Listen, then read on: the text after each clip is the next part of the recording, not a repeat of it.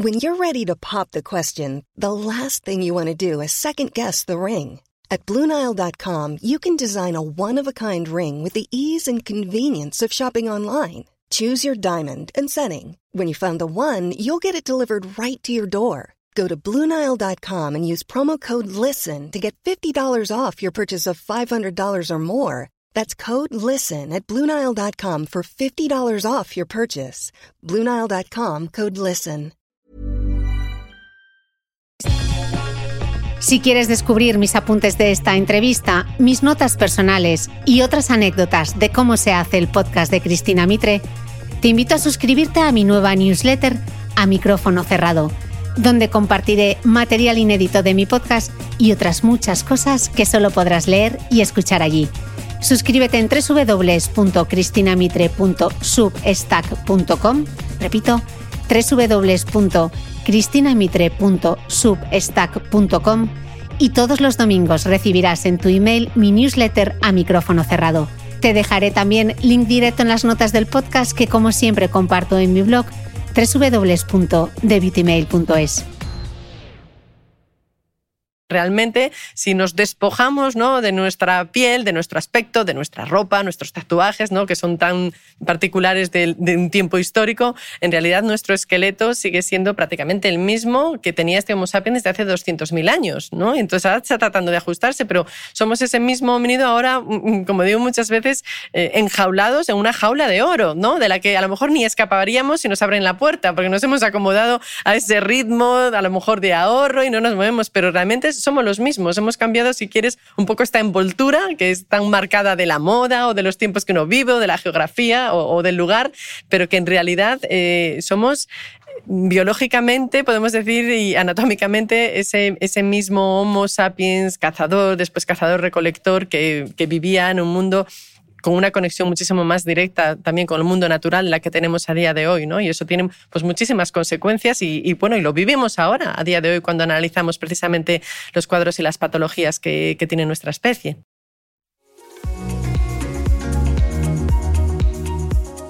Conocernos hoy como seres humanos, viajando miles y miles de años atrás en el tiempo, sería el trabajo de una paleontropóloga como María Martinón Torres. Su currículum no cabe en una entradilla, Así que lo resumo. María es la directora del Centro Nacional de Investigación sobre la Evolución Humana, coinvestigadora principal del proyecto Atapuerca y autora de un centenar de artículos científicos publicados en revistas tan prestigiosas como Nature o Science. Es una increíble experta en nuestros antepasados europeos más remotos y mucha de su investigación se centra en aprender sobre la enfermedad en el pasado para saber hoy qué nos pasa y por qué preguntas que analiza en su último libro Homo Imperfectus, ¿por qué seguimos enfermando a pesar de la evolución? Con este episodio fascinante, despedimos la quinta temporada del podcast de Cristina Mitre. Volveremos en septiembre, pero te voy a seguir acompañando todo el verano con las entrevistas del especial Summer Edition que grabé hace unas semanas en Madrid, Barcelona y Valencia. Un programa nuevo que se emitirá a través de Podium Podcast todos los domingos a partir del mes de julio. Estará disponible en todos los reproductores habituales de podcast. Solo tendrás que buscar y suscribirte a el podcast de Cristina Mitre, Summer Edition. Feliz verano.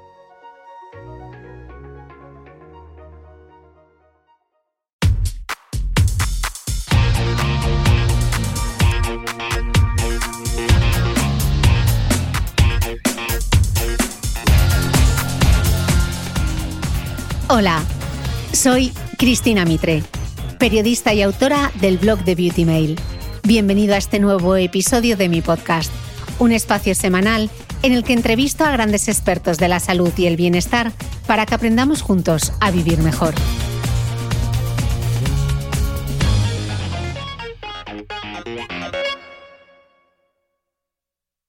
María Martinón Torres, bienvenida al podcast. Bueno, pues muchísimas gracias, encantada de estar aquí. Eh, María, para arrancar, mm, perdona, pero por lo más básico, ¿qué hace una paleontropóloga? Pues una paleoantropóloga, bueno, como lo dice ahí la palabra, paleo significa antiguo y antropóloga pues viene de antropos de hombre. O sea, lo que está hace sobre todo es estudiar el ser humano, pero se retrotrae para ello al pasado. Entonces estudia al ser humano desde el principio, eh, sus vestigios, en este caso los fósiles, los más antiguos, con los que nos van a dar pues pistas sobre su evolución. O sea que eh, estudiamos al ser humano, pero nos vamos muy atrás en el tiempo para comprender la raíz de las características que a día de hoy nos definen. Mm, hoy vamos a hacer un viaje fascinante en el tiempo. Describes en tu libro eh, Homo Imperfectus que con frecuencia la enfermedad es tratada como la excepción, como la anormalidad, y sin embargo, esa misma enfermedad ha modelado aspectos clave de la aventura de nuestra supervivencia y de nuestra adaptación. De hecho, el, doctor Carlos López Otín decía en este mismo podcast que lo milagroso realmente es estar vivos. Eh, María, ¿qué nos enseña la teoría evolutiva sobre la enfermedad? ¿Por qué enfermamos? Pues mira, yo creo que es una pregunta interesante porque sobre todo en el ámbito de la evolución humana hemos siempre invocado a las enseñanzas de Darwin para explicar precisamente todo lo que parece que tiene un valor adaptativo.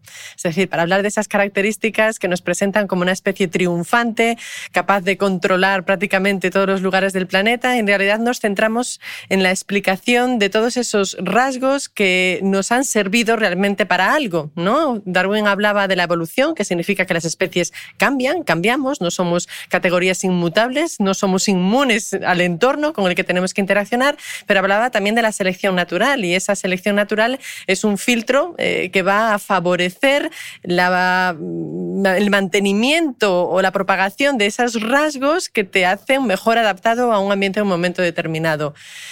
Lo que es llamativo es que en esa historia de la evolución no estemos explicando otra parte que en realidad es, eh, eh, es consustancial a nuestra vida, que es la enfermedad y el sufrimiento. Quiero decir, es una experiencia universal. Yo creo que no hay ningún ser humano que no haya estado enfermo, que no haya sentido dolor, que no haya sentido ansiedad o miedo, y esa parte parece que de alguna manera no se está explicando a la luz de la evolución.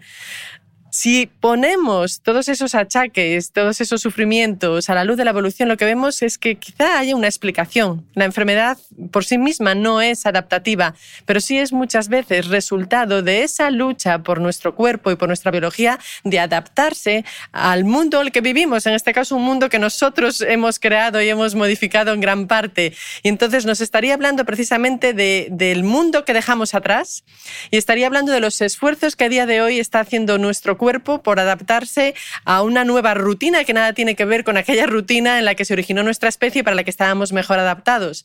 También nos habla que muchas veces eh, la naturaleza tiene que jugar con soluciones de compromiso y muchas veces las enfermedades son precios a pagar o aranceles que pagamos porque ganábamos un beneficio en otro sistema o en otra circunstancia, en otro proceso que había contribuido al éxito de nuestra especie. O sea que realmente la enfermedad, más allá de entenderla simplemente como fallo, como algo que no funciona, en realidad lo que está es dándonos una fotografía, yo creo que en vivo y en directo, de esa lucha por la supervivencia, el intento de adaptación y de defensa contra las dificultades que entraña pues el hecho de vivir. Mm, bueno, emocionalmente alivia un poco desde esa perspectiva, ¿no? Tú dices que que, a veces es tan importante saber es qué me, ese qué me pasa, doctora, saber por qué me pasa, doctor, ¿no? Yo creo que sí, ¿no? Nos llamamos Homo sapiens, ¿no? Que no hemos sido muy humildes en ese nombre que nos hemos puesto, nos consideramos aquí la especie sabia, la que piensa, presumimos de este cerebro. Bueno, yo creo que es importantísimo comprender por qué nos pasan las cosas y de hecho a día de hoy la falta de conocimiento nos hace muy vulnerables, ¿no? Para muchísimas cosas, para la información y la desinformación, ¿no? El conocimiento es importante. Entonces yo creo que anímicamente, desde luego, porque además la enfermedad es, es un cuadro que no solo se refiere a la biología, ¿no? No, no, no hay enfermedades, hay enfermos, hay individuos con enfermedades que las viven de maneras completamente diferentes.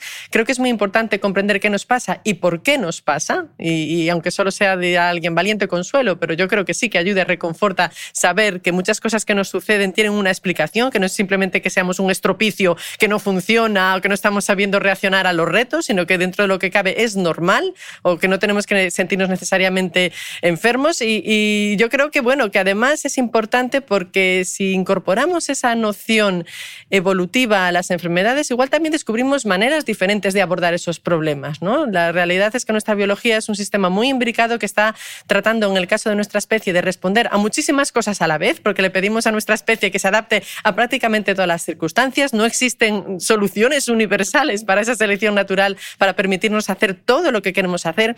Y en ese sentido, bueno, yo creo que es importante saber que a veces abordando un proceso determinado podemos estar teniendo efectos en otro sistema que aparentemente no tenía ninguna relación. O sea que yo creo que hay esa vertiente individual, personal, de cómo vives tu enfermedad y tu problema, pero también pensando terapéutica, ¿no? La manera de afrontar esos achaques o esas dificultades que, nos asolan. Mm. Luego vamos a ir a verlo todo un poco más aterrizado. Escribes que la conciencia de la fragilidad, de la finitud en el tiempo, de la vulnerabilidad, es el leitmotiv de la gran mayoría de las obras y decisiones de este Homo sapiens.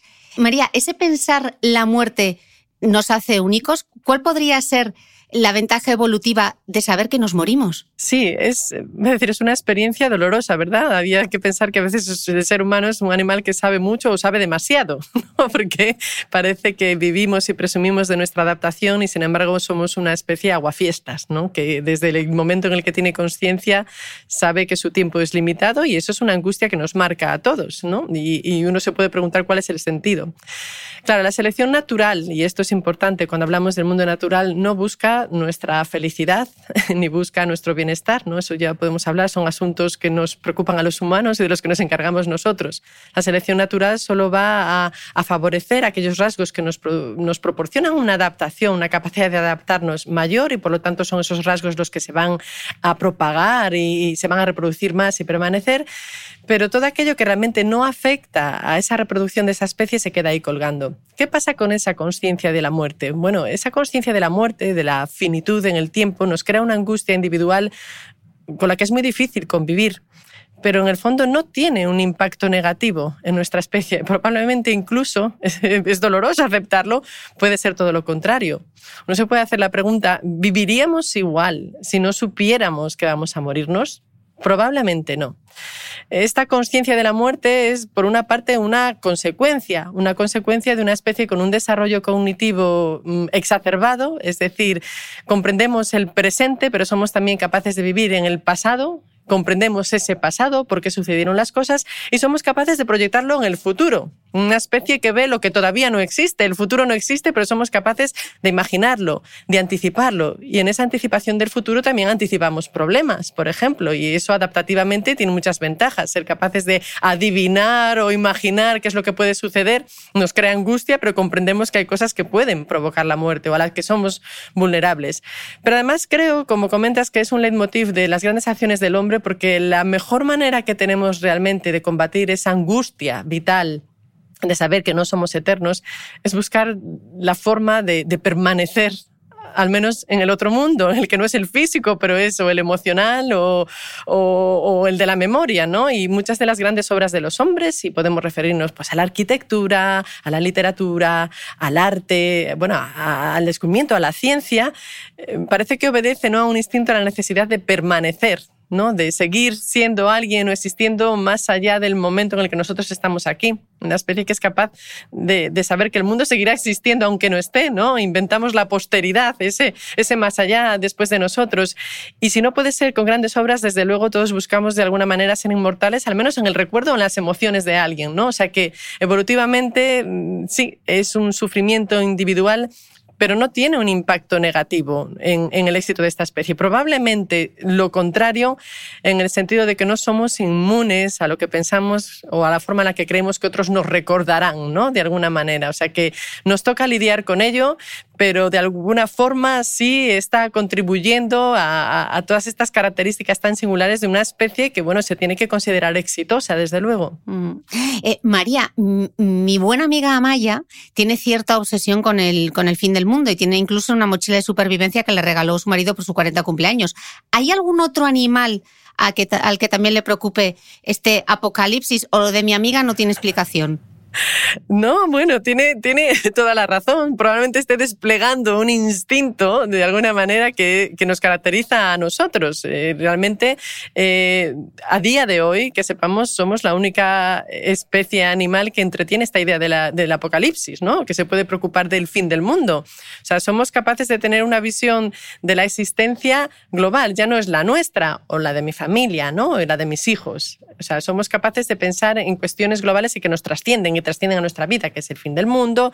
Cuestiones como el cambio climático, por ejemplo, son cosas que en el fondo son abstractas porque no las vemos, pero en realidad esa capacidad de anticipación y de comprensión de la vida en su total, una vida que incluye como parte de ella la muerte, por ejemplo, o lo que puede pasar en el mundo cuando no estemos, pues lleva ese, ese instinto de supervivencia más allá, ¿no? Es un instinto de supervivencia, podemos decir que exagerado, pero que concierne ya no solo a nuestros hijos, e incluso a nuestros nietos, sino a la humanidad entera, incluso el mundo y el planeta. O sea, que tu amiga en el fondo pues está poniendo en despliegue eh, ese instinto que sí nos caracteriza a nosotros y que quizá también tuvieron los neandertales. Los neandertales es esa otra especie humana, inteligente, con la que eh, convivimos y coexistimos y llegamos a tener descendencia y que lamentablemente se extinguió, pero que era también una especie compasiva, una especie con capacidad simbólica. O sea que aunque no podemos saberlo de forma directa, es posible que con el desarrollo cognitivo que tenían ellos también vivieron esta angustia y esta preocupación. No sé si llegaron a saber que se extinguirían. Eso realmente pues,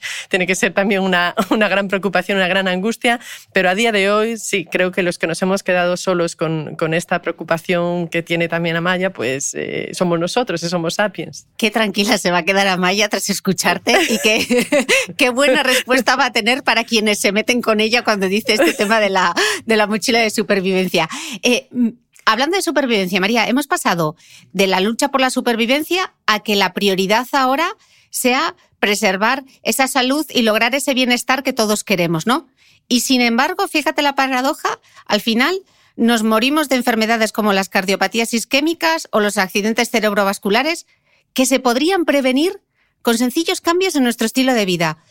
María, ¿por qué nos empeñamos, este Homo sapiens que es tan listo, en vivir de espaldas a nuestra propia biología. ¿Por qué? Claro, es, es complicado. Vamos a ver, eh, nuestra especie tiene como un superpoder, ¿no? Cuando hablamos de la evolución, generalmente hablamos de la evolución biológica, pero nuestra especie hemos añadido otra evolución que es la cultural y la tecnológica. Y eso es como a veces un juguete, un arma demasiado potente que se nos escapa de las manos, ¿no? Tenemos un superpoder que llega a transformar el mundo, las rutinas y los estilos de vida a una velocidad trepidante que nada tiene que ver con, las, con los tiempos de la biología, ¿no? Entonces le estamos pidiendo a, nuestro cuerpo que se adapte a un ritmo que nada tiene que ver con el ritmo y con las circunstancias en las que se originó nuestra especie hace 200 o 300 mil años. Entonces éramos una población pues cazadora que vivía al aire libre, a la exposición de una mayor radiación solar, con un tipo de vida mucho más demandante en cuanto a ejercicio físico y ahora hemos pasado pues realmente a todo lo contrario, a pasar pues tres cuartos del día o acostados o sentados y realmente pues por mucho que nuestra biología trata de adaptarse siempre va a ir rezagada, ¿no? Porque hemos transformado el mundo, somos podemos decir una de las las fuerzas ecológicas de mayor impacto que existe a día de hoy en el planeta, a un ritmo que, que, no hemos coevolucionado, podemos decir, ¿no? biológicamente con ese cambio. Entonces, ¿qué sucede? No ha habido tiempo, primero, para esa coevolución o esa adaptación. Segundo, probablemente se nos ha escapado un poco de las manos el poder de ese juguete, es decir, podemos transformar el mundo, pero a lo mejor no hemos hecho el ejercicio de pensar hacia dónde lo queremos transformar, ¿no? Podemos cambiar el mundo, pero lo estamos cambiando o estamos viviendo de una forma que hemos escogido de manera deliberada, igual no. Igual hemos ido demasiado rápido y, toca pensar si realmente tiene ese sentido. Y, la gran paradoja precisamente es que sí, es que a día de hoy los principales cuadros que afectan, que crean enfermedad y mortalidad en nuestra sociedad son cuadros que en principio serían evitables y son sobre todo cuadros pues como eh, cardiopatías, cuadros isquémicos, infartos, obesidades y luego pues ya tenemos muchos cuadros también de dolor eh, muscular, artrosis, etcétera, etcétera realmente lo que están poniendo de evidencia ¿no? es ese desajuste entre nuestra biología y nuestra anatomía, que, sigue siendo de alguna manera la misma que teníamos hace 200.000 años con la actual. ¿Qué es lo que pasa aquí en este desfase? Bueno, pues por ejemplo, si hablamos de, por una parte, de la falta de ejercicio, podríamos hablar, ¿no? O sea, no tiene nada que ver. O sea, teníamos un, un metabolismo como muy ajustado por un tipo de actividad física que ahora pues ha quedado abandonado. Pero nuestro metabolismo sigue siendo otro, sigue siendo aquel que estaba adaptado a unas circunstancias que ahora no lo son. Y por eso encontramos también, pues, por ejemplo, un ambiente de sobreabundancia ¿no? de alimentos hipercalóricos, cuando en realidad, entre comillas, podemos decir que ahora ya no nos hacen falta. Pero durante millones de años nuestra biología ha sido forjada para precisamente ayudarnos a eh, guardar calorías, ¿no? A, identificar aquellos alimentos o aquellos compuestos que nos iban a dar más energía, no gastarla, acumularla, conseguir ser capaces metabólicamente de extraer calorías y ácidos grasos y, glucosa prácticamente de cualquier tipo de recurso que nos encontramos en la naturaleza. Y eso tenía un sentido porque eh, hace cientos de miles de años el principal riesgo que teníamos era el de la hambruna, ¿no? Dependíamos para sobrevivir de recursos mucho menos predecibles a través de la caza o la recolección y resulta que ahora seguimos manteniendo esos mecanismos pero en un ambiente de sobreabundancia, ¿no? Seguimos siendo ese homínido anhelante de azúcar y de grasas, pero en un ambiente en el que ya pues, no nos haría falta ese anhelo. ¿no? Entonces, es esa rapidez de transformación del mundo, de nuestra rutina, que ha ido demasiado rápido, probablemente en una dirección a la que no nos hemos parado a pensar. ¿no? Nos hemos encontrado de repente con qué está pasando aquí. O sea, ¿qué ha pasado? Eh, no, no, nos hemos acompasado o no lo hemos meditado lo suficiente. Y bueno, supongo que la buena noticia es pensar que, que esa misma capacidad transformadora que tenemos se puede utilizar en una dirección o en otra, ¿no? O sea, que se puede realmente, se puede realmente hacer algo, pero es esa, esa rapidez o ese desajuste entre biología y cultura. Claro, porque tú dices que al final somos los mismos humanos que existían en el Pleistoceno superior. O sea, tampoco hemos cambiado tanto, pero el ambiente no, sí. No, no, no. Claro, sabemos, podemos ver metabólicamente, sigue habiendo evolución, podemos tener eh, muchos ejemplos de, evolución de caracteres, de, de, aspectos relacionados con el sistema inmune, cambios en el color de la piel, el metabolismo de ciertas sustancias, o sea, sigue habiendo evolución, pero va a otro ritmo. Pero es que realmente, si nos despojamos ¿no? de nuestra piel, de nuestro aspecto, de nuestra ropa, nuestros tatuajes, ¿no? que son tan particulares de, de un tiempo histórico, en realidad nuestro esqueleto sigue siendo prácticamente el mismo que tenía este Homo sapiens desde hace 200.000 años, ¿no? Entonces ahora está tratando de ajustarse, pero somos ese mismo homínido ahora, mm, mm, como digo muchas veces, eh, enjaulados en una jaula de oro, ¿no? De la que a lo mejor ni escaparíamos si nos abren la puerta, porque nos hemos acomodado a ese ritmo, a lo mejor de ahorro y no nos movemos, pero realmente somos los mismos. Hemos cambiado, si quieres, un poco esta envoltura que es tan marcada de la moda o de los tiempos que uno vive o de la geografía o, del lugar, pero que en realidad eh, somos biológicamente, podemos decir, y anatómicamente, ese, ese mismo Homo sapiens cazador, después cazador-recolector, que, que vivía en un mundo con una conexión muchísimo más directa también con el mundo natural la que tenemos a día de hoy, ¿no? Y eso tiene pues muchísimas consecuencias y, bueno, y lo vivimos ahora, a día de hoy, cuando analizamos precisamente los cuadros y las patologías que, que tiene nuestra especie. Mm. Justo te quería preguntar de esto, porque si nos damos una vuelta por Instagram, vemos que hay como muchos defensores de ese estilo de vida ancestral, ¿no? Tú en el libro lo llamas un poco paleomelancolía. ¿Qué opinas tú cuando ves estos consejos?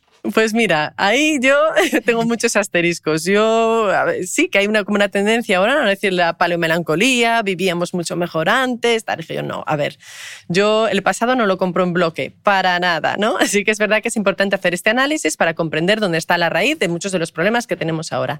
Y evidentemente hay aspectos, sobre todo aquellos relacionados pues, con un tipo de actividad física mayor, una vida al aire libre, pues incluso eso, con aspectos tan importantes como la radiación solar para la síntesis de vitamina D, que tiene tanta, tanto impacto en muchísimos sistemas de nuestro cuerpo relacionados con el metabolismo de, del calcio, el hueso, el sistema inmune, etcétera, etcétera. Y esas cosas pues tenemos que analizarlas y, y, recuperarlas.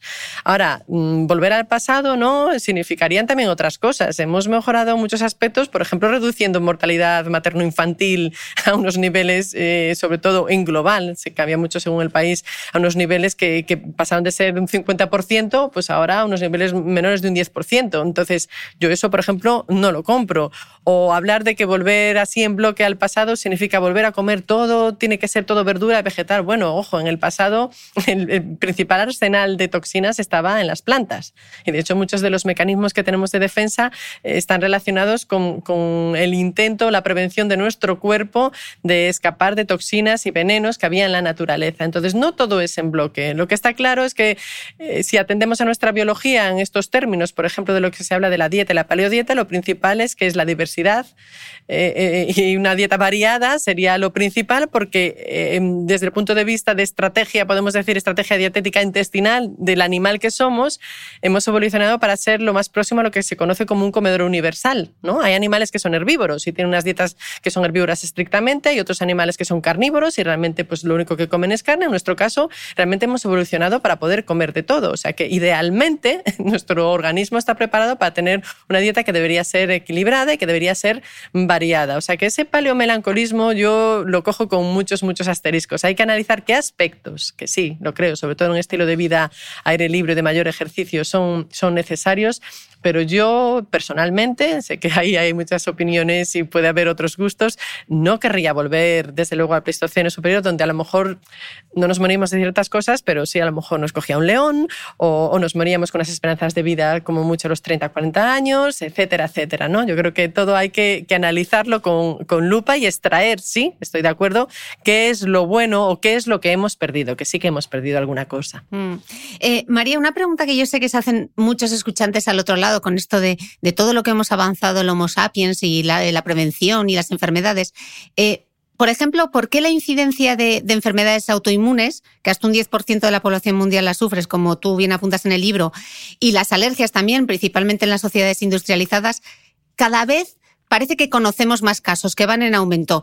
Eh, me pregunto si en las autoinmunes somos nosotros el enemigo está en casa, si nuestro propio sistema inmune es nuestro enemigo, no sé si hay algo que lo explique. Y en el segundo caso de las alergias, se dice mucho, ¿nos estaremos pasando de limpios?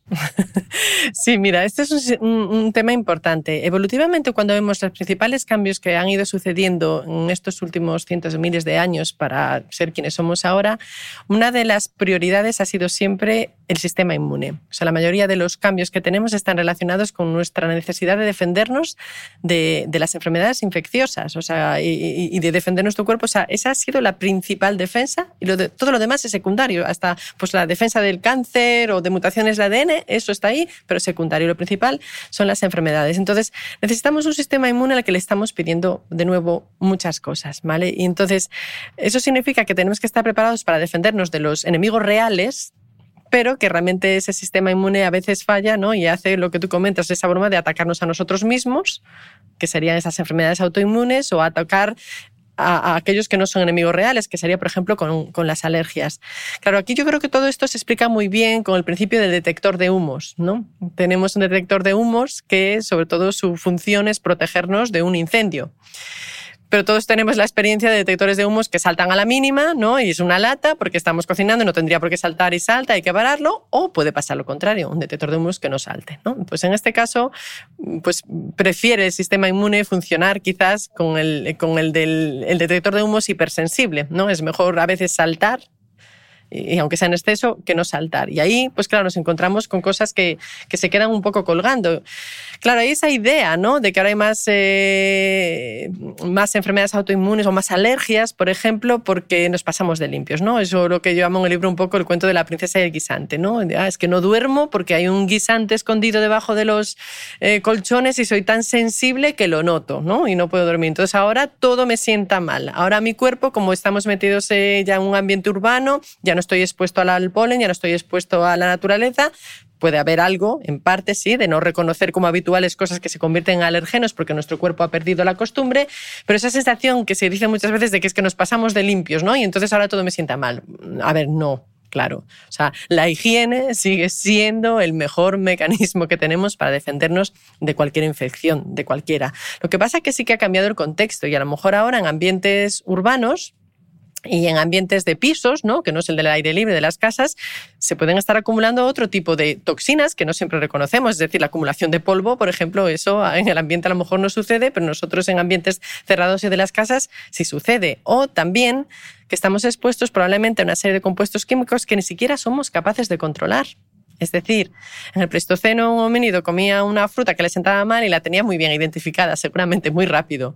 Nosotros a día de hoy tenemos alergias, tenemos reacciones y no sabemos a qué, porque es que creo que hasta leyendo la etiqueta de un producto que comemos no sabemos que estamos comiendo. Entonces es muy difícil realmente identificar qué compuestos o elementos que forman un alimento o qué tinte o qué producto químico de un cosmético o de tal nos está realmente afectando. Entonces en ese sentido hemos perdido un poco el control de cuáles pueden ser los alergenos o cuáles pueden ser los productos que nos están provocando reacciones y, a veces pues erróneamente lo echamos la culpa ¿no? a, a un exceso de higiene. No, realmente voy a decir, no existe eso de, en principio, de exceso de higiene cuando estamos hablando de defendernos de, infecciones y patógenos y cuantos menos, mejor siempre en todos los sentidos. Mm. Eh, y hablando en términos de la dieta, por ejemplo, ¿por qué 10.000 años después desde que introdujimos los cereales en nuestra dieta, tenemos hasta un, un 1,4% de la población mundial con enfermedad celíaca?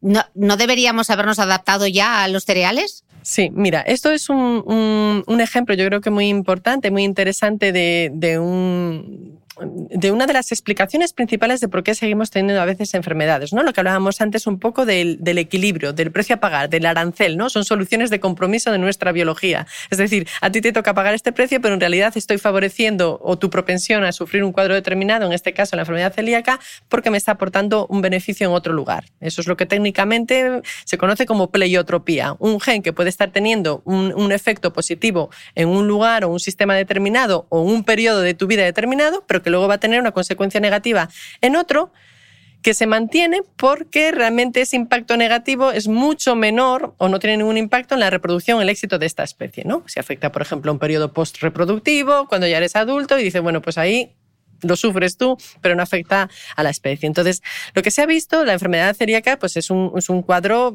realmente complejo en el que hay muchos condicionantes, pero sí que se ha visto que hay uno de, un tipo de mutación particular en el conjunto de los genes del HLA, que es el grupo de, antígenos del leucocito humano, pues eh, que realmente lo que está provocando es que hay eso, una, una, reacción contra algo que no debería ser. ¿no? Dice, si es parte de nuestra dieta, ¿por qué estamos reaccionando contra el gluten? ¿no? ¿Y por qué la naturaleza no ha eliminado este gen si es negativo? ¿no? Dice que causa tanta disconfort a tanta gente, dice, ¿por qué la selección natural no se ha deshecho de él? Claro, paradójicamente lo que se ha visto es que aunque produce individualmente en determinadas personas en las que se dan otros condicionantes, el, cuadro de la intolerancia al gluten, ese gen en particular está asociado a otros beneficios de defensa contra enfermedades infecciosas. Es decir, hay un individuo al que le toca sufrirlo a, nivel personal, pero en global a la especie le viene bien tener esa mutación porque se ve que puede tener otros efectos que sí son beneficiosos y merece la pena preservar en la defensa global contra otros cuadros.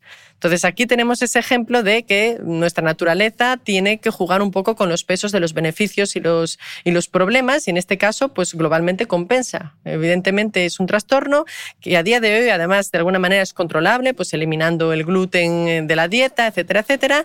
Y aunque sí puede provocar y lo provoca pues eso, un disconfort importante para el que tiene que lidiar con ello, aprender a lidiar con ello, a nivel de impacto de supervivencia de la especie, no lo tiene, ¿no? Se puede vivir con ello, lo sabemos, se puede vivir con ello perfectamente y, y, además, bueno, pues se ha preservado porque había algo que sí nos compensaba. Y en el caso contrario estaría la lactosa, ¿no? La intolerancia a la lactosa. Justamente. Exactamente. Yo creo que eso es un, cuadro bonito.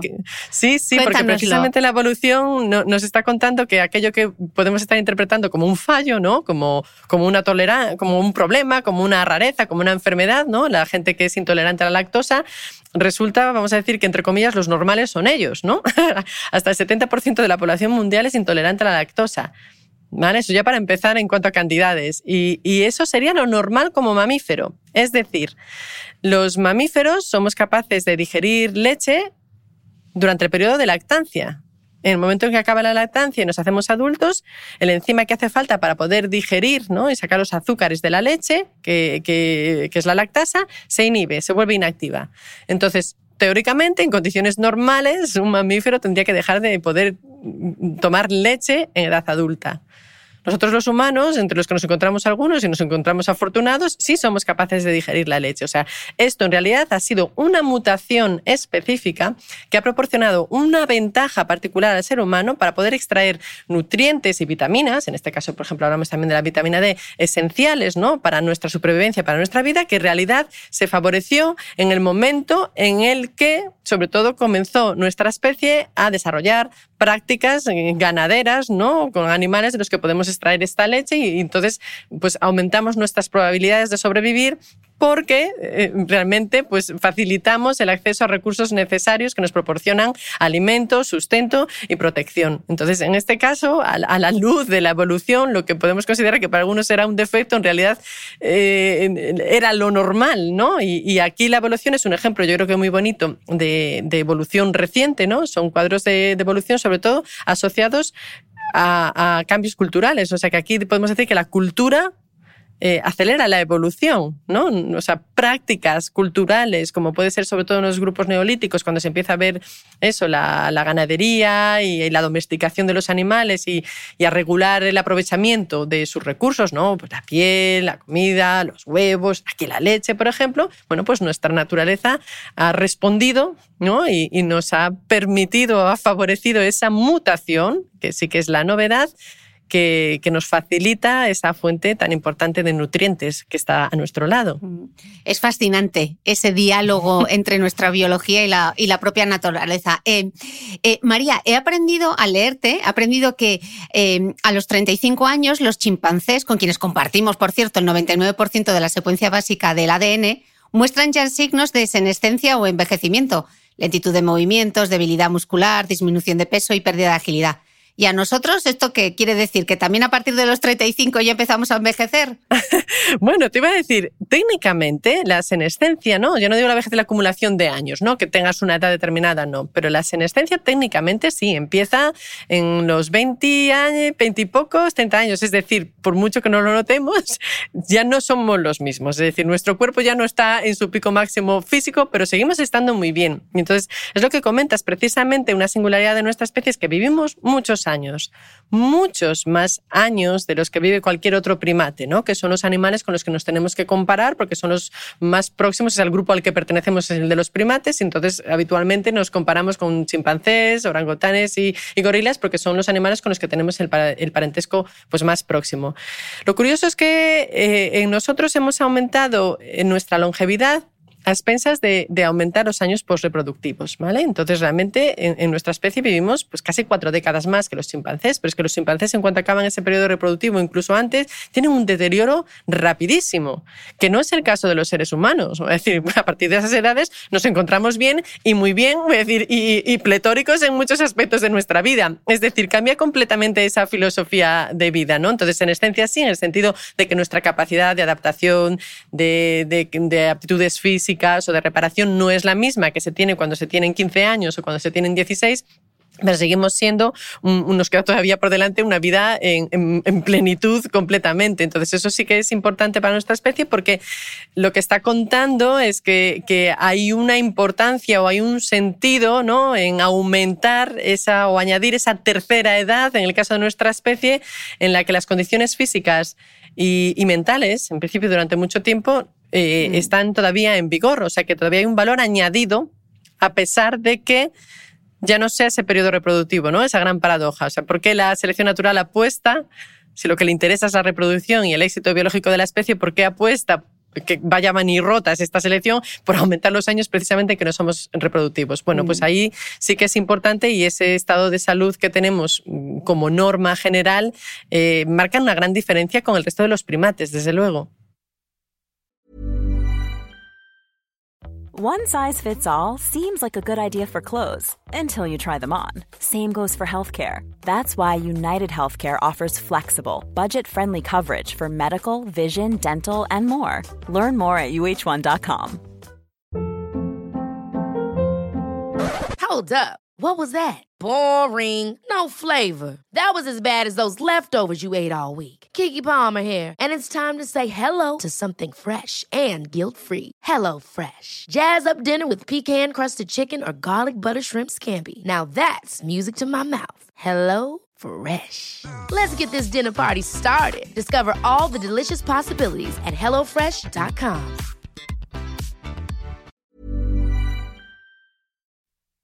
Justo vamos a hablar de la menopausia porque me ha encantado encontrar en tu libro una explicación de la menopausia bajo esa mirada evolutiva y qué alivio van a encontrar eh, muchas escuchantes de este podcast porque siempre es como, parece el fin del mundo cuando te va a llegar la menopausia. Tú dices que eh, la menopausia no como signo de deterioro, sino como una estrategia adaptativa, ¿no? Explícanos esa hipótesis de la abuela que me ha parecido genial. Sí, mira, claro, cuando hablamos de la menopausia no es un cese de fertilidad y eso siempre lo hemos pues habitualmente clasificado como un signo de senescencia, ¿no? De, de disminución de capacidades, en este caso cesa la fertilidad, empezamos a envejecer y deja de funcionar. Lo que empieza a no tener mucho sentido es tener una menopausia tan temprana, ¿no? En realidad sufrimos una menopausia temprana, dice, cuando todavía me quedan muchos años de vida, ¿no? Esto está diciendo que, que, me estoy deteriorando muy pronto, que no. Resulta que evolutivamente esto tiene un sentido. O sea, muchos animales, la mayoría de los primates, no tienen menopausia porque realmente ese cese de la fertilidad coincide con el cese ¿no? y el declive de todas las demás capacidades somáticas del cuerpo. Es decir, todo, digamos, en bloque a la vez envejeces y eso sí que es pura senescencia, ¿no? Todos los sistemas que tenemos en nuestro cuerpo y todos los órganos empiezan como a fallar a un tiempo, pero en nuestro caso no es así. Seguimos teniendo en global unas condiciones físicas muy buenas de las que hablábamos antes, pero sí que es verdad que particularmente nuestra fertilidad, nuestro sistema reproductivo entra en periodo de inactividad. ¿Por qué? ¿Por qué ese cese prematuro para todo el tiempo proporcional que todavía nos queda por vivir en el caso de nuestra especie. Bueno, pues eso da cuerpo a lo que se conoce como la hipótesis de la abuela, que es una hipótesis yo creo que fascinante porque explica muchas cosas de la vida ¿no? de nuestra especie, que fue desarrollada por antropólogos eh, norteamericanos que trabajaron muy de cerca con poblaciones cazadoras recolectoras. Es la idea de que la menopausia, ¿no? ese cese prematuro de la fertilidad en el caso de los humanos y que tienen son rarezas ¿eh? en el mundo animal, solo la tienen y no es la misma algunos animales grandes como algún tipo de ballena o de elefante, pero no más. Realmente esta singularidad que tiene nuestra especie es porque se ha encontrado una ventaja adaptativa, encontrar en el grupo, poder contar con una parte de la población que, sigue estando activa, ¿no? Estamos hablando de actividad física, de un bienestar general, buena salud, mentalmente también, pero que no está involucrada de forma directa en su propia reproducción, pero que sin embargo resulta crucial para el éxito de esa especie, el éxito reproductivo, a través de dos aspectos. Por una parte, la ayuda en el cuidado de esas crías, de esas crías de las propias, de los hijos, de los nietos y, bueno, y de otros, que eso es también una singularidad de nuestra especie, ¿no? esos vínculos estrechos que, que establecemos más allá de la familia nuclear, pero además también con la importancia de ese solapamiento del conocimiento. Es decir, eh, contamos en el grupo con alguien que ha sido fundamental no solo porque nos cuida, sino porque también nos enseña, porque realmente ha vivido tus problemas ya, ¿no? Tienes a tu lado a alguien que, que realmente te, ya ha pasado por lo que tú pasas y te enseña de otra manera. Y eso además pues es el, el, un punto fundamental, ¿no? ese solapamiento generacional para el conocimiento de nuestra especie. ¿no? Entonces, podríamos decir que esa menopausia que antes veíamos como fallo, ¿no? esto es el comienzo del fin, ¿no? empezamos a no funcionar. En realidad, específicamente en el mundo animal, es una singularidad, y es una singularidad que pone en valor, es decir, el papel que tiene la tercera edad o lo que llamamos la tercera edad en nuestra especie, fundamental para poder aportar éxito a, la descendencia. Y un éxito a la descendencia cuyo efecto se nota incluso eh, hasta la adolescencia. Mm. María, tú escribes en el libro a colación de esto, dices, eh, me ha encantado esta frase, escribes, si somos coherentes con nuestra biología y nuestra naturaleza, nuestra especie no deja a sus ancianos atrás. Y sin embargo, la reciente pandemia ha sido una prueba de que la gerentofobia, que es la aversión o el desprecio hacia los ancianos, existe. ¿Cómo se explica? Exactamente, pues mira, yo creo ahora que me lo dices, es una reflexión que, me saltó a la cara precisamente durante la pandemia, que es principalmente el tiempo en el que he escrito el libro. Y, y resultaba dramático, ¿no? Esa manera en la que se hablaba de los mayores. Y digo, eso solo se puede hablar así desde la ignorancia, ¿no? Desde la ignorancia y, por supuesto, el egoísmo. Porque decir, una especie que si es sapiens, si hablábamos antes, ¿no? De la capacidad de anticipación o la empatía, debería saber que eso que estás diciendo o como te están viendo te verán a ti, ¿no? O sea que tendría que haber un poco de reacción la manera en la que analizas esa tercera edad a la que esperas llegar tú también. Pero biológicamente eh, ha habido una apuesta específica de la selección natural por esa tercera edad, por todo lo que tenía y tiene que aportar. Es decir, eh, somos longevos y vivimos más años que los demás precisamente porque esto es una de las formas o de las soluciones, no en todos los animales es la misma solución, pero en nuestro caso particular esta es la solución que la selección natural ha encontrado para garantizar la supervivencia de una especie que está hecha de individuos muy dependientes Entonces, somos individuos que nuestro ciclo vital somos dependientes durante muchísimos años. Y está muy tarde, ¿no? Me gustaría saber cuándo alguien puede decir que deja de depender de alguien. Al final, en nuestro día a día dependemos, pero a nivel del ciclo de crecimiento, más que ninguno. Tenemos todo ese larguísimo periodo de la infancia, de la niñez y de la adolescencia, y luego esa tercera edad en la que de alguna manera podemos volver a ser dependientes, pero nosotros también dependemos de, de esos mayores. Entonces, yo creo que ese ese mm, discurso ¿no? de crítica o de desprecio a los mayores, pues prefiero pensar que ha sido, no sé, a lo mejor resultado del miedo. En el pánico la gente a veces no piensa o reacciona o se pone a la defensiva, pero en realidad es, es de una ignorancia supina sobre nuestra biología y sobre la ganancia y el éxito particular de nuestra especie ha sido gracias a ellos. O sea, la dependencia precisamente ha sido el motor para que la selección natural haya favorecido que vivamos más años. ¿no? Es gracias a la tercera edad el, el, valor añadido que proporcionaba a nuestro éxito. O sea, vivimos más años no para tener exactamente más hijos nosotros, sino para poder proporcionar más cuidados a los demás. o sea, que esa es la filosofía y aquel que, que, que, niegue eso, que no lo quiera ver, bueno, pues estará haciendo gala de una gran ignorancia. Mm. Y siguiendo con la pandemia, María, ¿cómo se interpreta eh, lo que ha pasado desde el punto de vista antropológico? Sí, eso es interesante porque hablábamos antes, ¿no? Si, eso, si nos morimos de, de, de las mismas cosas ahora, antes, no, bueno, eso ha cambiado porque ha cambiado mucho el ambiente, pero uno de los, de los cuadros que podemos considerar como signos de modernidad, aunque no nos guste, parezca una paradoja, es la vulnerabilidad que tenemos a las enfermedades infecciosas y a las grandes enfermedades infecciosas y, y, y aquellas que adquieren además un carácter epidémico, pandémico, como ha sido en el caso de la COVID. ¿Qué es lo que pasa aquí? Bueno, pues es una moneda que tenemos que pagar por el éxito de nuestra especie. Podemos incluso decir que las grandes enfermedades infecciosas son el, el resultado de la civilización. ¿Por qué? Porque somos muchos, muchísimos, es decir, muchísimos que estamos por todo el planeta vivimos juntos, en algunos casos incluso podemos decir que aglomerados, ¿no? En, en, ambientes y ritmos sedentarios, en ciudades, en núcleos poblacionales, y eso es la situación perfecta, ideal, para que un patógeno, en este caso un virus, se pueda reproducir y se pueda contagiar. ¿no? Al fin de cuentas, sin nosotros no existiría la enfermedad. Ellos no podrían avanzar, no podrían contagiar. O sea, nos necesitan como miembros de un ejército involuntario en el que nosotros mismos somos los que vamos transmitiendo ese virus. Entonces, al ser muchos y además al ser una especie global, tan móvil que es capaz de cruzar el planeta de un lugar a otro en un solo día, bueno, pues somos eh, la diana perfecta para ellos. Y desde ese momento que tenemos un éxito demográfico tan significativo, que en nuestra especie lo podemos determinar probablemente entre los 100 o 50 mil años, que es cuando ya salimos de África y conquistamos el planeta entero, pues ya ahí hemos ganado una vulnerabilidad a este cuadro. Y luego, pues lo que hablamos un poco también el tema de la cultura. En este caso, de nuevo, eh, a partir sobre todo del neolítico, cuando adquirimos un, una serie de prácticas en nuestra vida culturales, como son la ganadería o la domesticación, y vivimos muy próximos a los animales, de nuevo estamos creando una oportunidad que antes no había, que es la de que esos virus y esas bacterias ¿no? a las que también rige la selección natural, que eso no nos podemos olvidar, que también buscan abrirse camino y perpetuarse, eh, al vivir tan cerca de los animales, bueno, pues esas bacterias que antes solo afectaban a esos animales o esos virus, tienen, bueno, pues ganarán una ventaja si son capaces de también afectar o colonizar ese otro animal que está tan cerca, que es el humano. ¿no? Desde el momento que vivimos cerca de los animales, tenemos mayor eh, posibilidad de que se desarrollen zoonosis, ¿no? esas enfermedades que en origen afectaban animales y que ahora vemos que esos, esos patógenos ganan poder sobre el ser humano. Entonces, esto que estamos viendo pues es un poco consecuencia de este éxito ¿no? biológicamente. O sea, es un poco este precio con el que tenemos que, que salir adelante y con el que tiramos y con el que nos defendemos a través de nuestra biología, a través de nuestra cultura.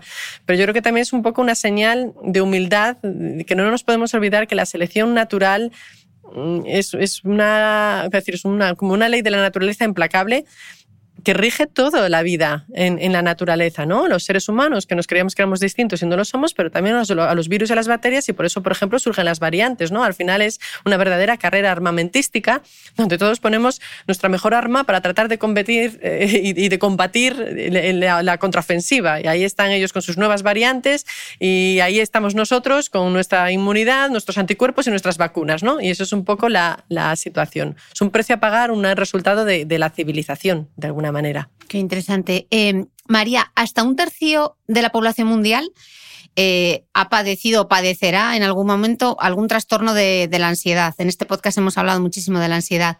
Eh, ¿Hay alguna justificación biológica para esto? O es el ambiente? A ver, hay muchísimas cosas. Realmente cuando estamos hablando de cuadros de ansiedad, pues como sabes, son, son cuadros muy complejos que pueden obedecer a muchísimas cosas, ¿no? Puede ser tema conductual, tema ambiental y evidentemente sí que tenemos esa idea, ¿no? De que ahora vivimos en un mundo donde hay más estrés. Bueno, eso es un aspecto que tenemos mucho estrés, no hay duda. Si es más estrés del que tenía en el pasado, no lo sé, porque es muy difícil valorar. Y yo creo que el estrés y la ansiedad o la preocupación, o aunque los peligros cambien, probablemente en el pasado lo sabía también. Pero sí que hay una serie de cosas relacionadas con cuadros de ansiedad y de fobias que sí evolutivamente pueden a lo mejor explicarse. Entonces, ¿qué es lo que pasa? Bueno, uno de los, de los órganos principales que llevan la voz cantante en nuestro comportamiento, en nuestra biología, es el cerebro. El cerebro es una máquina que, que está preparada para resolver problemas y para anticiparlos y, ¿no? y lo que decimos, ver peligros donde no los hay, pero podría verlos. Y, y un poco como el sistema del detector de humos en el fondo el miedo es adaptativo, no nos podemos olvidar. Tiene más posibilidades de sobrevivir el que tiene miedo que el que no. Lo que pasa es que a veces ese miedo se nos va de las manos, ¿no? Y entonces ese miedo no se acaba de eliminar del todo porque en el fondo cierto grado de alerta y de preocupación sí es adaptativo, sí favorece a la especie. Entonces eso explicaría pues alguna serie de cuadros, por ejemplo, que tenemos como la, vamos a decir, las fobias, ¿no? Esas ansiedades. Sobre todo, por ejemplo, podemos hablar de, yo creo que una fobia que, que, es universal, que es la fobia social, ¿no? La ansiedad por, la, por la, ser aceptado o por ser juzgado, ¿no? Todos somos muy conscientes de, de que los demás nos ven y que los demás están pensando y, y que los demás tienen una opinión sobre nosotros y, y, eso al final nos genera muchísimo sufrimiento. Y es curioso que entre todos los miedos que podría existir en el mundo, uno de los principales miedos que nos hermana a todos es el de la fobia social, es el de no ser aceptado. Y eso lo vemos, por ejemplo, incluso cuando vas a, desde el ambiente de tener que dar una charla, hablar en público, que puede pasar desde cierto nerviosismo a un pánico total, o hasta cuando vas a una fiesta, ¿no? Que se supone que tendrías que ir relajado y contento y también eh, no estás relajado del todo, ¿no? Hay cierta incomodidad, cierta tensión, luego se te pasa, pero siempre hay como ese desajuste, esa alerta. ¿Qué pasa? Bueno, es que nuestro sistema de, alerta en nuestro cerebro lleva, pues, eh, desde el momento en que empezamos a ser una especie en la que la sociabilidad y la interacción con otros es fundamental para nuestra supervivencia, bueno, no es ninguna broma, ¿no? Que te acepte o no te acepte el grupo, ¿no? Entonces, es mejor estar alerta, un poquito preocupado sobre la conciencia del impacto que lo que tú hagas o digas puede tener en los demás y puede llevar a una aceptación o una aceptación del grupo que no tenerlo. Entonces, nos ha quedado un poco colgado eso. Como especie social es fundamental realmente estar arropado. O sea, realmente lo que hablamos muchas veces de las vulnerabilidades es más vulnerable o más frágil no el que está enfermo, sino el que está solo, ¿no? Y en ese sentido, pues esa ansiedad se nos queda colgada se nos queda muchas veces exagerada, ¿no? Incluso momentos de, pánico, de congelación o de que no son acordes, ¿no? Que no están realmente medidos con, los niveles son desorbitados, pero es un poco un miedo que se queda colgado en circunstancias en las que ya no hace falta, falta, pero bueno, pero en el fondo no molesta, ¿vale? Entonces nos toca aprender a lidiar con él, porque son, son mecanismos defensivos gracias a los que probablemente hoy estamos aquí, ¿no? Pero bueno, que se nos escapan, pero es parte de, nuestra estrategia de anticipación de problemas y peligros. Hablando justamente de, eso, de la aceptación de grupo, de la fobia social, de la vulnerabilidad, eh, hablemos del cerebro adolescente, porque según datos del último informe sobre el Estado Mundial de la Infancia de UNICEF, uno de cada siete adolescentes padece una afección de salud mental y el suicidio está entre las cuatro principales causas de muerte para los jóvenes de 15 a 19 años en todo el mundo. O sea, estos datos te ponen los pelos como... Es una barbaridad. el cerebro adolescente es, vamos a intentar entenderlo, es más susceptible a la enfermedad. Vamos a ver, el cerebro adolescente, y ya no solo el adolescente, sino voy a decir que el cerebro hasta incluso los 30 años todavía no está maduro. Y eso puede parecer una barbaridad, pero tiene su contrapartida, ¿no? Hablamos de una especie que tarda mucho en crecer y cuando parece que ya lo hemos conseguido todo y que ya hemos sacado adelante a una criatura que se convierte en un adulto, aparece la adolescencia y, entramos en ese periodo pues que es una verdadera tormenta eh, biológica y conductual y que pone, como tú comentabas, pues a los adolescentes en un, gran riesgo de, de, trastornos, incluso de muertes eh, extrínsecas, o sea que no son naturales por enfermedad, etcétera, etcétera. ¿Qué es lo que pasa? Bueno, lo que pasa es que el cerebro en el ser humano eh, no acaba de estar completamente maduro y formado hasta ya entrada la treintena. Eso quiere decir además que va a ir madurando muy lento y sobre todo las últimas partes las primeras partes en madurar son aquellas relacionadas pues, con las habilidades motoras y visuales, pero sobre todo el lóbulo frontal, que es el que está más relacionado con el comportamiento, ¿no? con la valoración del entorno y, los juicios y, el desarrollo de, pues, de opiniones, etcétera. Sobre todo el frontal es el que más tarda todavía en completar su maduración, sobre todo la mielinización, ¿no? la formación de la mielina, que es una cubierta que tienen las neuronas, que es necesario bueno, pues, para el funcionamiento del cerebro. ¿Eso qué hace? Que durante más tiempo ese cerebro es vulnerable. Problemas de mielinización pues nos hacen más vulnerables a ciertos cuadros eh, psiquiátricos. ¿no? Podemos hablar hasta de la esquizofrenia o cualquier otro cuadro que puede estar relacionado, por ejemplo, con defectos en la mielinización. Pero además también se produce lo que se llama como una poda sináptica, ¿no? Hablamos de las neuronas que se conectan unas a otras con las dendritas, ¿no? Es como si fuera un cableado. El cerebro en realidad está mm, hecho de cables, ¿no? Que se conectan y mandan y transmiten el pensamiento a través de estas conexiones. Y resulta que precisamente en la adolescencia se produce un completo recableado, como un reseteo de estas neuronas. Eh, ¿Qué significa eso? Significa que, por ejemplo, circuitos ¿no? que realmente no se han utilizado mucho, pues esos desaparecen esos circuitos y se empiezan a reforzar otros que son los que se utilizan habitualmente, de conductas, de pensamiento. Eh, claro, en ese momento de pleno reseteo, ese cerebro es muy vulnerable. Es, es muy difícil encontrar un equilibrio. Es un cerebro con muchísima vulnerabilidad, pero también con muchísima plasticidad. Entonces, evolutivamente, esta vulnerabilidad lo que le está dando es una segunda oportunidad al cerebro. Y esto es fundamental. Entonces habría que verlo, sí, con todos sus, pros, sus contras, pero también sus pros, en el sentido de que es un cerebro todavía muy dúctil y con capacidad de aprender. Es decir, hay vulnerabilidad y hay riesgo, pero en realidad le estás dando la oportunidad a aquel que fue niño y aprendió muchísimas cosas en ese periodo de plasticidad y crecimiento cerebral, a que siga aprendiendo y a que de alguna manera pueda ya casi como adulto, adecuar su comportamiento, sus emociones y sus opiniones en el mundo real, que ahora sí que le toca. ¿no? Uno dice, no, es que lo que yo viví cuando era niño nada tiene que ver con lo que me encuentro ahora. Pues eh, a nivel de desarrollo y de biología, al cerebro le estamos dando la opción de que se reajuste conductual y emocionalmente al mundo de verdad, ¿no? El realmente sentido de la adolescencia es la posibilidad de, entre comillas, jugar a ser adulto, porque realmente prácticamente el cuerpo ya es el del adulto, las circunstancias hasta las que te tienes que enfrentar, las responsabilidades, ¿no? Entrenar todas esas capacidades que te van a hacer falta para ser un adulto competente el día de mañana, pero en un ambiente todavía de cierta protección, porque aún no hemos saltado del todo fuera del nido y lo hacemos en ese ambiente donde se supone o se espera que si es el ambiente familiar será más condescendiente, más protector, etcétera, etcétera. Entonces,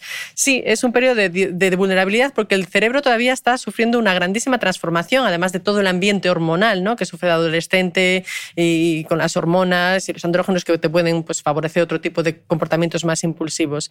Pero es, es de alguna manera una esperanza pensar que hay que verlo como un periodo en el que todavía hay muchísima capacidad de aprendizaje, ¿no? Es esa segunda oportunidad y a la vez, y ahí evolutivamente también deja como una espita, un escape, es pensar que, incluso en esa Mm, rebeldía, ¿no? En esa actitud de, de, parece que uno vive en contra por sistema, que negamos la anterior, en el fondo, ¿no? De esas protestas sistemáticas de los adolescentes que parece que no tienen sentido, que llevan la contraria por llevar la contraria, hay también un motor de innovación fundamental para nuestra especie. O sea, contar con que sistemáticamente, eh, ¿no? Hay un periodo de nuestra vida que nos van a cuestionar o que nosotros vamos a cuestionar a los anteriores, al final es una fuente de riqueza fundamental, porque no siempre todos tendrán razón, pero algunos seguro que sí. Si no hubiera esa posibilidad de cuestionar o de, querer cambiar las cosas, ¿no? Realmente seríamos una especie muy, muy acomodada. O sea que yo creo que, tenemos que enfrentarnos a la adolescencia, que es un periodo que,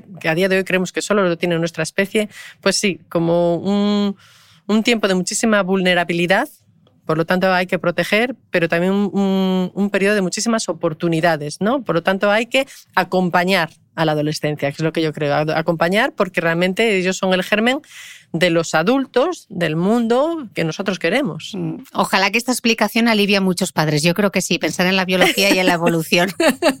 sí, bueno, que aún hay esperanza. Que quiero decir, parece que no, parece que no, pero ese cerebro todavía no está cerrado, ¿vale? Yo creo que esa es la, es la idea. Por eso esta revolución, porque estamos con un ordenador que se está actualizando, ¿no? Cuando dices, ahora el momento que se está actualizando parece que no puedo hacer nada hasta que acabe la actualización y hasta que vuelva otra vez. Bueno, pero en ese periodo de actualización mm, estamos en teoría, o deberíamos esperar que estamos ganando cosas. Y, María, en este ir contracorriente, en esta rebeldía, ahora que, vivimos tanto en esa tiranía del pensamiento positivo, que parece que hay que estar feliz en cada nanosegundo del día, tú defiendes en el libro que los agoreros, los fantasiosos, los amantes de las ideas peregrinas son muy necesarios. Eh, porque dices que esa variabilidad en la forma de interpretar y afrontar los problemas puede haber sido, de hecho, una de las diferencias claves entre los humanos modernos y los neardentales. Eh, cela, ¿no? Pues sí, mira, yo lo digo muchas veces, ¿no? Ahora cuando parece que la gente está todo, todo el día clasificando a todos y te ponen el prototipo de qué es lo mejor o lo bueno o, cómo tenemos que ser, ¿no? Y buscamos eso, de maneras de ser o de parecer ideales, resulta que la variabilidad es siempre nuestra mejor arma.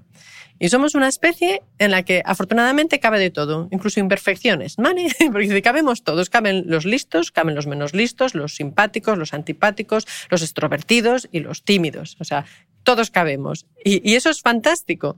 Fantástico sobre todo porque la evolución tiene que saber responder sobre todo en momentos de crisis. Y tú cuando tienes momentos de crisis, ¿no? cuando algo cambia, cuando hay un problema, precisamente en esos momentos a lo mejor lo que has hecho hasta ahora no siempre te vale.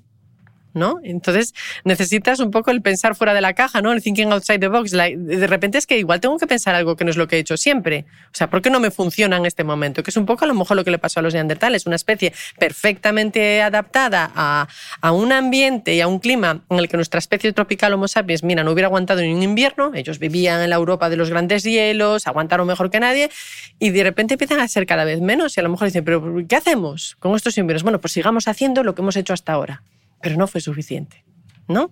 Entonces, a lo mejor en ese grupo, cuando tienes un problema, te hace falta tener en el grupo pues el típico que dices que tiene unas ideas peregrinas, que digo, pero qué tonterías dice, pero dice, bueno, no, eso no, pero claro, esto que dice igual tiene un sentido, ¿no?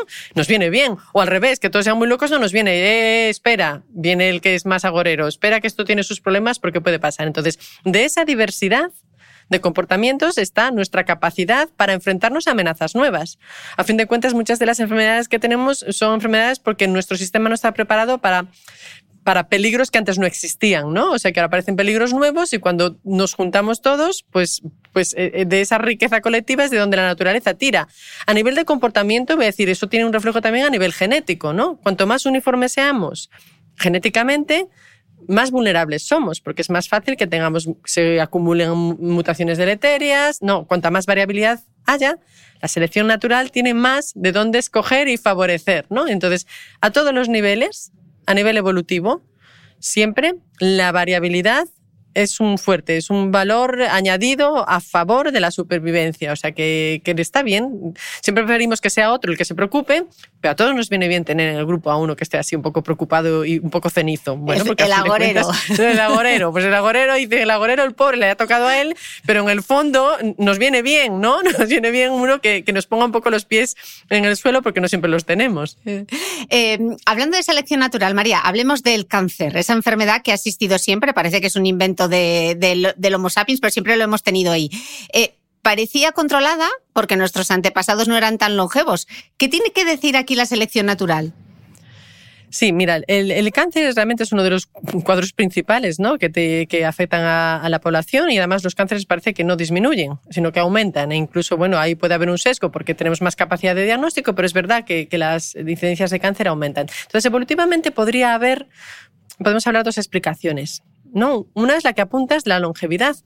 cuando miramos en el pasado otras especies antecesoras, no encontramos muchas veces signos de cáncer porque sencillamente no vivían lo suficiente como para desarrollarlo. Estamos hablando que son patologías asociadas a edades avanzadas en las que existe una disminución de la capacidad de, reparación o, de eliminación de esas eh, mutaciones deleterias que se van acumulando y que, producen un daño y, y realmente pues en el pasado no las había porque se moría uno antes, ahora nos venimos más tarde, damos tiempo a que se produzcan esos fallos y se acumulen. No se eliminan, ¿por qué? Porque en su mayoría están afectando a periodos post-reproductivos, ¿no? cuando el individuo ya ha cumplido, entre comillas, su misión de reproducirse y por tanto la selección natural dirá, esto no es asunto mío, ¿no? esto no es una diana en la que yo tenga que que actuar, salvo que empezáramos a ver un cáncer, sobre todo, que afecte a periodos prereproductivos. ¿no? Ahí puede haber un problema. Pero realmente la principal defensa de nuestro organismo ha sido primar la infecciosa. Los cánceres más tardíos, nada. Ahora, también es verdad que, que muchos de los cánceres que estamos viendo ahora son porque nos estamos exponiendo a nuestro cuerpo, a nuestra biología, a una serie de amenazas que antes no existía para las que no estamos preparados. Por ejemplo, hablamos de estilos de vida, el tabaco, ¿no? O sea, es imposible estar preparados evolutivamente para defendernos del tabaco cuando es un, tóxico nuevo, ¿no? O el asbestos que producía cáncer, o, por ejemplo un exceso de, radiación, ¿no? todos los cánceres relacionados con los daños acumulados por un exceso de radiación, que ahora tenemos, por ejemplo, pues con pruebas mm, diagnósticas de hospital que produce una radiación mayor de la que a lo mejor nuestro cuerpo estaba preparado para eh, tolerar.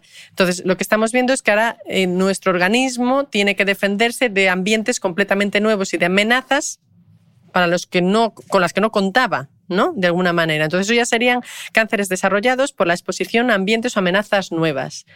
Entre ellos, también, por ejemplo, podemos hablar de ambientes completamente nuevos si nos referimos, por ejemplo, a los cánceres relacionados con el sistema reproductor femenino, sobre todo, ¿no? Ahora vemos que hay unas incidencias muchísimo. Claro, cáncer de mama, mucho más. Y, bueno, tenemos los problemas del cáncer de endometrio, cáncer de, cuello de útero, etcétera, etcétera. Pues pasa un poco lo mismo, ¿no?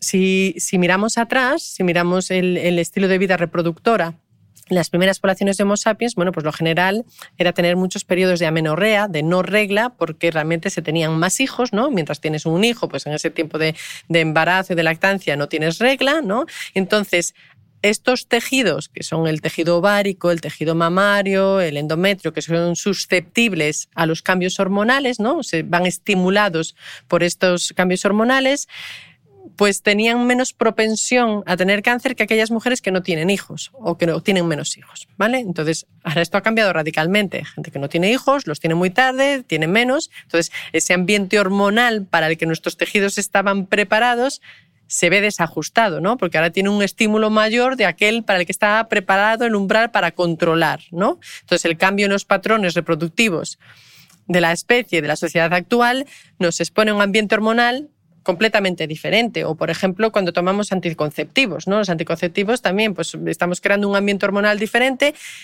que tiene muchas veces además efectos cruzados. Tú puedes estar tomando un anticonceptivo que en un momento determinado te puede estar eh, protegiendo contra un cáncer de ovario, de endometrio, pero a la vez te puede estar haciendo, por efectos cruzados, más vulnerable a un cáncer de mama. Entonces, claro, a nuestro cuerpo le estamos pidiendo que encuentre una, una solución universal a una flexibilidad y una variedad de comportamientos que, es muy difícil de controlar, ¿no? Hoy en día, gente que es madre, gente que no es madre, puede, que no quiere, que tiene muchos hijos, que no tiene ninguno, que los tiene prontos o los tiene tarde.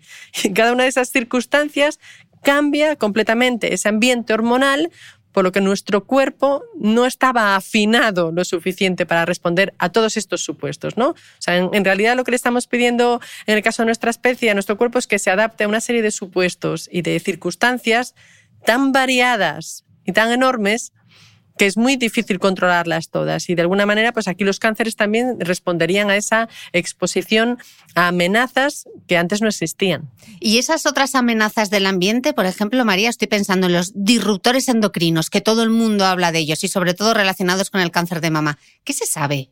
Realmente hay que hacer muchísima investigación porque realmente el cáncer es multifactorial. O sea, que realmente lo que estamos viendo es que se dedica muchísimo esfuerzo a conocer el cáncer y, realmente se están consiguiendo avances eh, fundamentales. Pero claro, los cánceres responden a muchas cosas. hay disruptores endocrinos. Hemos descubierto que un cáncer puede estar incluso provocado por una infección, ¿no? Conocemos relacionados con el virus de la hepatitis o el, virus del papiloma humano. Mm. Es decir, claro. Y luego hay condicionantes propios de predisposición genética, etcétera, etcétera. Y, podemos, eh, hemos visto también que cosas incluso con aspectos relacionados con la dieta, ¿no? Pueden tener también los hidrocarburos aromáticos policíclicos relacionados con las comidas, muy a la parrilla, pues suelta unas sustancias. O sea, hay tantos aspectos que no tenemos controlados que pueden influir, que todavía hace falta mucha investigación, ¿vale? Entonces, eh, nuestro cuerpo tiene muchos sistemas que si tú tocas o aprietas una tuerca, sin darte cuenta estarás aflojándola en otro sitio. ¿Vale? Y el cáncer al final muchas veces es multifactorial. Entonces, cuando hablas de un cáncer hereditario no es que estés heredando el cáncer entero, heredas una predisposición, en algunos casos, de determinados cánceres que sí son hereditarios, que se refieren a eso, esa predisposición a favorecerlo, pero luego estilos de vida determinados con, a los que te expones de, eh, a otros condicionantes diferentes relacionados con dieta, incluso anímicos, que cambien el sistema inmune y con ello tu capacidad de reparación del daño, pueden eh, hacer que, esa misma predisposición cuente una historia completamente diferente en un individuo o, en otro. Eh, María, para casi para terminar, eh, defiendes en tu libro que, que la formación médica debería incluir unos conocimientos básicos sobre conceptos de la evolución, de la selección natural y de esa pleiotropía de la que nos hablabas. ¿Por qué para ti es tan importante esto? Bueno, yo creo que, es importante porque, desde luego, eh, abre vías terapéuticas. Es decir, por ejemplo, yo creo que es muy interesante mm, pensar que existen relaciones entre cuadros que parecían que no tenían relación ninguna. dices, ¿tú qué relación más estrambótica? Por ejemplo, ¿cómo puede haber relación entre eh, mm, trastornos endocrinos, por ejemplo, y cuadros de ansiedad? ¿Qué tendrá que ver? Bueno, pues hemos visto que hay una serie de mecanismos que son comunes ¿no? de nuestro sistema hipotálamo hipofisario, que si tú tienes un sistema de alerta continuo, no estás un nivel de estrés continuo, eso va a hacer que se activen otros mecanismos que están solapados a nivel endocrino que te produce alteraciones metabólicas o procesos celulares. Por ejemplo, dirá, oye, pues resulta que a lo mejor si yo no puedo tratar o no sé cómo tratar o es más difícil tratar un cuadro metabólico o incluso cuadros inmunes, alergias, digas tú, si a lo mejor soy capaz de disminuir ese nivel de estrés, igual de regalo me estoy llevando una modulación de trastornos en otros sistemas.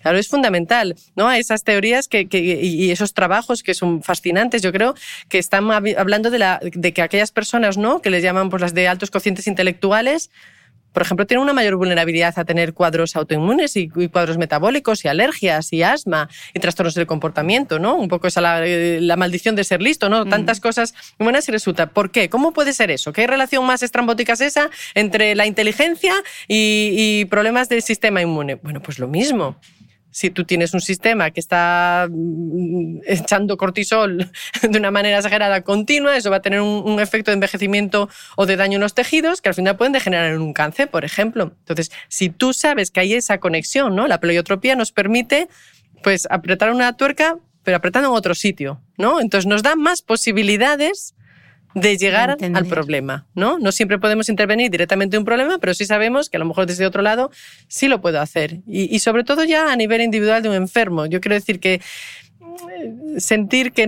no solo somos fallos, aunque tengamos que vivir con ellos, ¿no? que en realidad muchas veces eh, la noción, que es tan importante estar enfermo como sentirse enfermo. Hay gente que está enferma y no se siente enferma y hay gente que teóricamente no lo está y se siente enferma. Entonces yo creo que esa comprensión de la enfermedad, de por qué pasan las determinadas cosas y interpretarlas no solo como un abandono, ¿no? como un fallo, un colapso de nuestro sistema, sino a lo mejor de todo lo contrario, de todo lo que le pedimos, me parece que a nivel de, de medicina también es importante cuando ves a un paciente. ¿no? Yo también como persona que, que, vi pacientes cuando estudiaba medicina, pues decía, es, es importantísima esa individualidad, que el que entra en la consulta no entraba una enfermedad, ¿no? entraba un individuo con una vivencia muy particular de su enfermedad, y que más allá de esa causa próxima, ¿no? de ese virus que altera la membrana, que no me permite el intercambio gaseoso de la respiración de manera adecuada, puede haber otra causa u otro contexto individual de esa persona, otros factores que están haciendo que le pase lo que le pase. Entonces yo creo que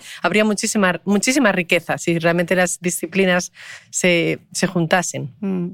Entender para curar. Eh, María, la última ya. en este podcast cada domingo contamos muchas historias. ¿Por qué nos gustan tanto las historias? ¿Tiene algo que ver con nuestra biología? Yo sé que te gustan pues mucho las historias. Totalmente, totalmente, porque mira, eh, existe un mimetismo tremendo entre contar historias y la forma en que nuestro cerebro funciona. ¿no? Estos son trabajos también muy bonitos que, que había desarrollado, que tiene una literatura preciosa y muy asequible, digo, para el que le guste, que es toda la literatura de Edward Wilson, que era un, un, biólogo evolutivo, y, y, realmente es lo que explicaba es que nuestro, en el día a día, ¿no? nuestra vocecita interior cuando pensamos está todo el día funcionando a través de contarnos historias. Por ejemplo, cuando tenemos que tomar una decisión, ¿no? ¿Acepto este trabajo o no lo acepto? Lo que está haciendo nuestra cabeza automáticamente es montar varias historias. Si acepto este trabajo, significa que ganaría más, y entonces podría hacer esto, podría mudarme, tal, y ganaría prestigio, pero significa también que pasaría menos tiempo. Entonces, hemos montado la historia entera, ¿no? El, origen, las consecuencias, el nudo y el desenlace. Vamos a la otra. Si no lo acepto, me quedaría como estoy, pero entonces de nuevo, ¿no? Entonces realmente nuestra cabeza, sobre todo cuando anticipas problemas, cuando tomas decisiones, cuando miras el otro, lo que hace el día a día es realmente montar esas historias. Necesitamos la realidad ordenarla de una manera coherente, ¿no? Una manera que tenga explicación, donde hay causas, donde hay consecuencias, donde hay un sentido. Entonces yo creo que de ahí la importancia de las historias que ha estado en la evolución de nuestra especie, además también como elemento de cohesión, ¿no? Contarnos las historias y con un lenguaje que nos permite compartir esas vivencias o esa comprensión de la realidad, pues ese, ese es un elemento fundamental, pero que está, iba a decir, en el ADN de nuestro pensamiento. O sea que yo ahí promuevo sí que hay que contar y leer historias a nosotros mismos, a los niños, a todo el mundo. La ficción es un lujo de, de una especie inteligente, es un lujo. O sea que nadie piense en la, en la ficción o en la literatura de ficción como a una pérdida de tiempo, porque al revés, es algo que solo nos podemos permitir nosotros y que es un ejercicio muy, muy sano, no solo de descanso y de liberación, sino para, pues, decir, pues para generar un comportamiento empático y comprensivo de la realidad, la nuestra, la del mundo y la de los demás. Ay, María, ha sido fascinante de verdad poder eh, charlar contigo cuánto hemos aprendido en este viaje a través de la evolución sobre la enfermedad, sobre el miedo, sobre el cerebro adolescente, qué cantidad de cosas. De verdad, mm, millones de gracias por ser tan generosa, por compartirlo y animo a todos a que lean tu libro Homus Imperfectus. Millones de gracias, María. Muchísimas gracias a ti, Cristina. Un abrazo.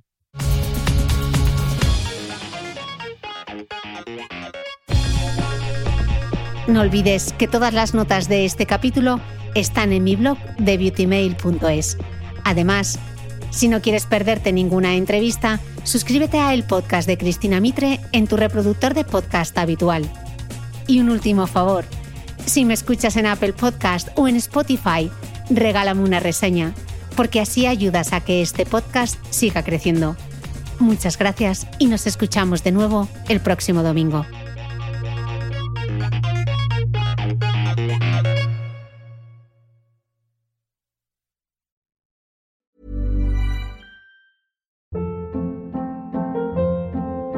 Hold up. What was that? Boring. No flavor. That was as bad as those leftovers you ate all week. Kiki Palmer here, and it's time to say hello to something fresh and guilt-free. Hello Fresh. Jazz up dinner with pecan-crusted chicken or garlic butter shrimp scampi. Now that's music to my mouth. Hello Fresh. Let's get this dinner party started. Discover all the delicious possibilities at hellofresh.com.